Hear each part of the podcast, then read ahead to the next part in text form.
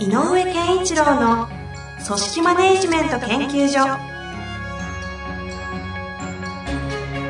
組織が一体となりゴールを達成する究極の快感。上場企業から中小企業まで延べ200社以上の支援を行った井上健一郎が組織人に関するあらゆる問題を分かりやすく解説します。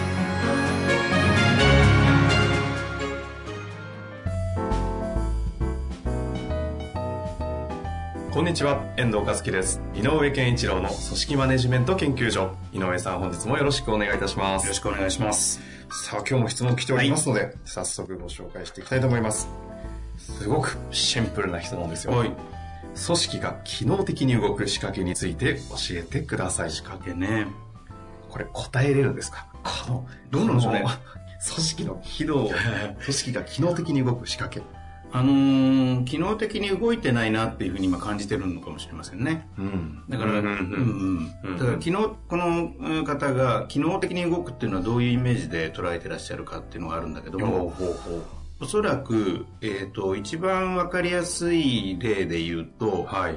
えースピード感がなくて、なんかこう、えっ、と、動きが鈍く感じる。うん。だから機能的というのもあるんだけどあの硬直感とか、うん、うん、えーっとなかなかその前に物が進まないとかあなんかそっちなんじゃないかなと思うんですよねきっとねあ。、うん、うん。だから機能的に動く機能的にっていうことを置き換えるとなんか、えーテキパキと 物が進む感じ。決め事も早く決められ、えー決められたことが実行されるタイミングも早く、うん。えーなんかこう人がこうなんて無駄なく動けてる状態、はい、はい。っていうことなんだろうなと思うんですよね。うん、なるほどですうね。ん、で組織の、まあ、この方は多分そう思ってるんじゃないかなということを置いときながら、はい。えー一般的に例えば機能的ってなんだろうっていうと大きく分けると2つの種類があると思うんですよね。二つ。えっ、とやっぱりこう安定的にはい間違いなく確実に物が進むっていうのもある意味では機能的だと思うね。う。安定的に。うん、まあよく言うあの再現性が高いとか、うん。えー、となんかこう安定感があるとか例えば製造なんかで言うとねえー、と不良不良も少なく安定した、えー生産をキープできてるっていう、そのある意味こうあの硬さというか、えー確実さみたいな、っていう方が一個あって、うんはい。ある意味こう、えーある種機械的って言ったらいいのかな,、はい。なんかこうしっかりしてるというような、うんうん。感じこれも物事を作っていて、えー確実なもののサービスも含めて提供する場合にはこの必要な組織の機能だと思うし。でもう一個この方が感じてるのはそうじゃないかなと思うのはもう一個言うと,、はい。えー、と要は物事が起きると,、うん、うん。えー、となんかこう臨機応変にふにゃふにゃふにゃふにゃっと組織の形があるようでないようにちゃんと対応しちゃうっていうの。ほえー例えばこう通常のやってることではない案件がポンと飛び込んできましたう。はい。まあわかりませんあのある種の天才的なことも含めてあの台風で非常に被害があったとかあそうはいそうそんなこととかいわゆるこうイレギュラーなことが、うん。あまあ、あのお客さんからのこれもそうだけどうんトラブルとかことが起きた時にえっ、となんかこう担当者が一人であのあたふたするんではなくて、うん、うん。わーってどっからあつかから集まっどこから来たかわからないぐらいにみんないろんなところからパッと人が集まって物事を解決していくっていうことができる組織、うん、あのーまあ、ある意味こう有機的に機能するっていうのかなっうん。ていう側面も機能的だと思うね、ああ、その、臨機応変さ。そうそうそう柔軟さみたいな。うん、さっきの前半が硬さだとすると確実さだとするとこっちは柔軟さ柔軟さ。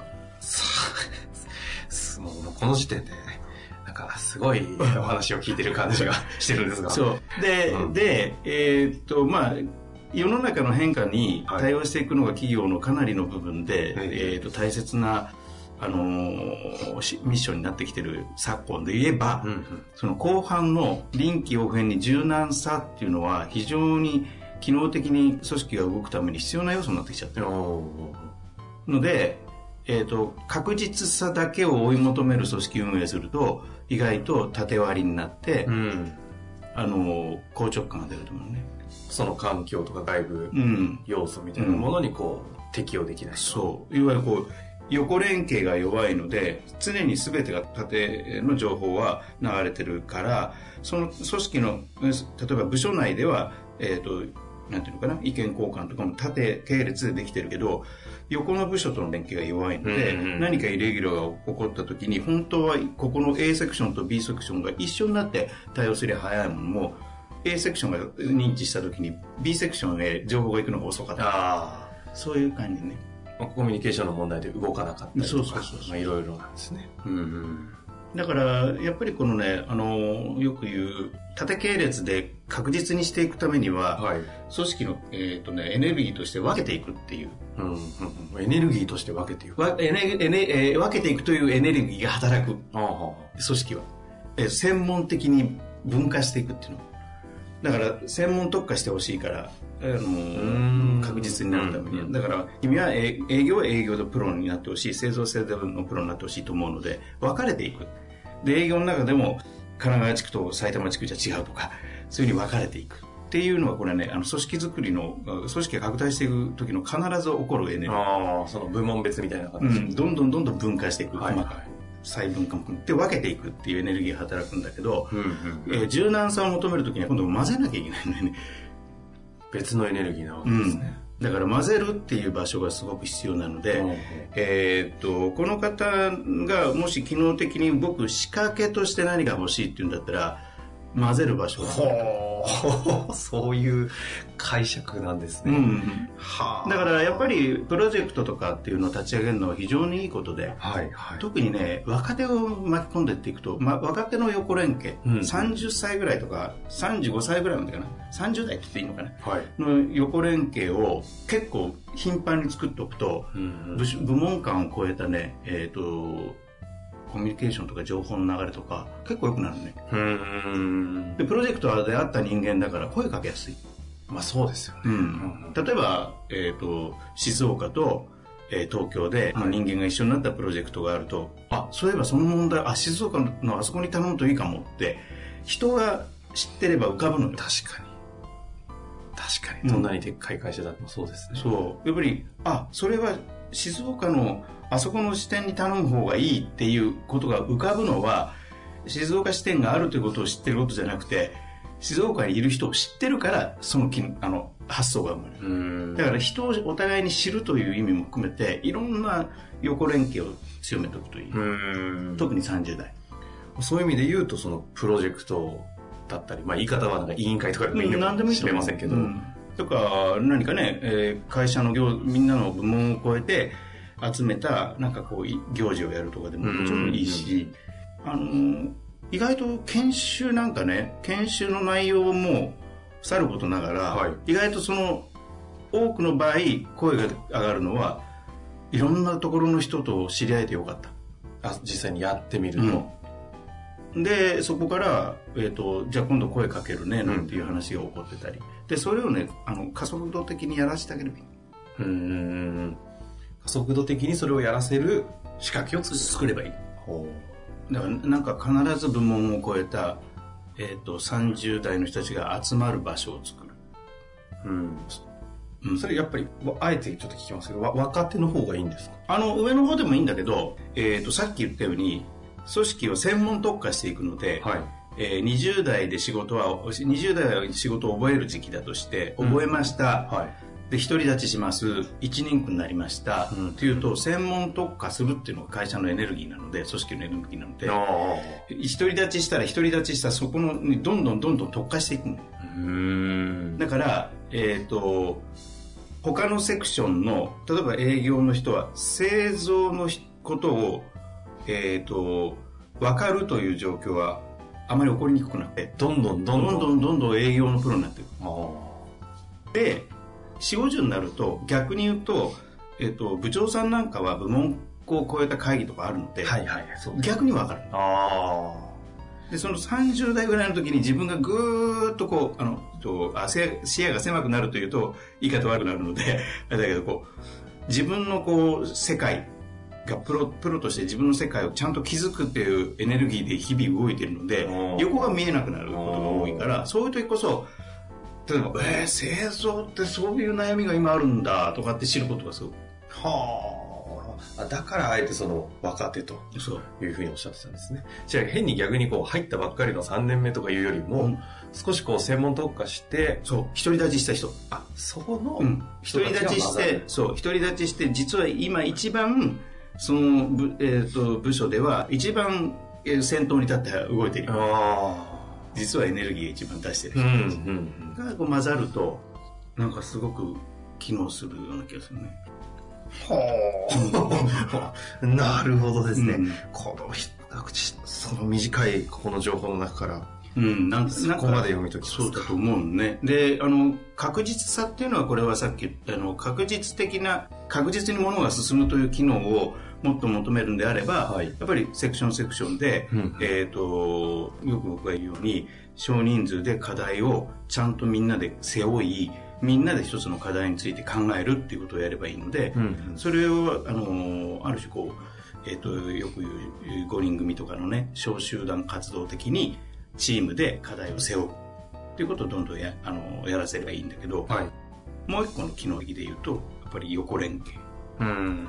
で、多くの場合、えっ、と、100、うんもう70人ぐらいで起こるのかな、超えてくると、それ以上になると、はい。なる大きくなればなるほど、うんうん。えっ、と、部門のコンフリクトって対立衝突が結構起こるので、まあもう別会社みたいな感じになってきちゃいますからね。だから余計に。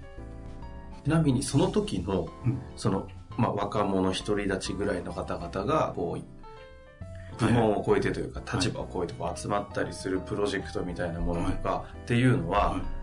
そこにおいては何をすすることがいいんですか？あの、本当は今会社として抱えている課題を、うん。あの解決するためのプロジェクトうんが一番いい。うんうん例えばじゃあ、えーとコストダウンでもいいし、はい。えー、と効率化でもいいしなんだろうな。あ今で言えば働き方とかそういうことをそういう人たちが集まって30代が集まって別に40近い35ぐらいの人でもいいからそういう人たちが集まってこのテーマについて答えを出そうということをさせるといいかなと。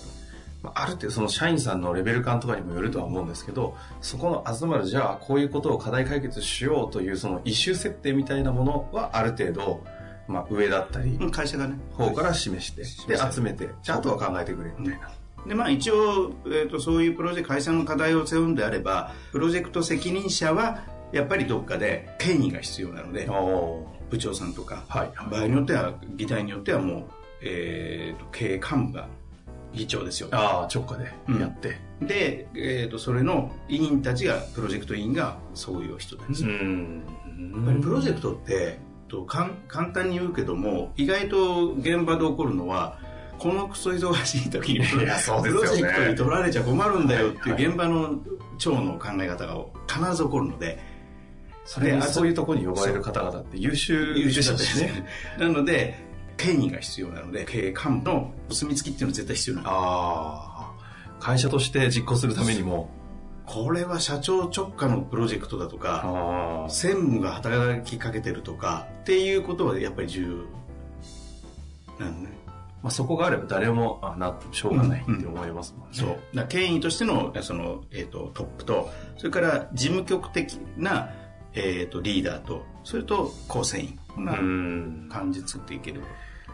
というような課題解決をするようなプロジェクトをやる、その意図というのは、その組織における機能の確実さと柔軟さがあったところの、その柔軟性の方をこう磨くというか。有機的な組織を作りたい。あで製造と営業の、えー、と現場に近い人のコミュニケーションが良ければ何かのクライアントで起こる問題について製造が遅いからだとかねうんうん。で製造は製造で営業がそんなあの現場もわからないでそんな期日設定するからクレームになるんだよみたいなことって起こるけどはい。分かっていれば情報の共有もできるし、うんうんうん。あのどうしたらいいだろうかっていう相談もしやすいでしょそうですね。確かに。あと、今日の会話、井上先生のマネジメント賞のような 回になりましたが、組織が機能的に動く仕掛けについて、はい、かなりこう、イメージも湧きましたし、組織の機能というものも改めて、二つの機能として、改めてこう、認識できる回だと思いますので、はい、ぜひ皆さんも。そうですね。ぜひぜひ。活用してみてください。やってみてくれるとそうですね。はい。本日もありがとうございました。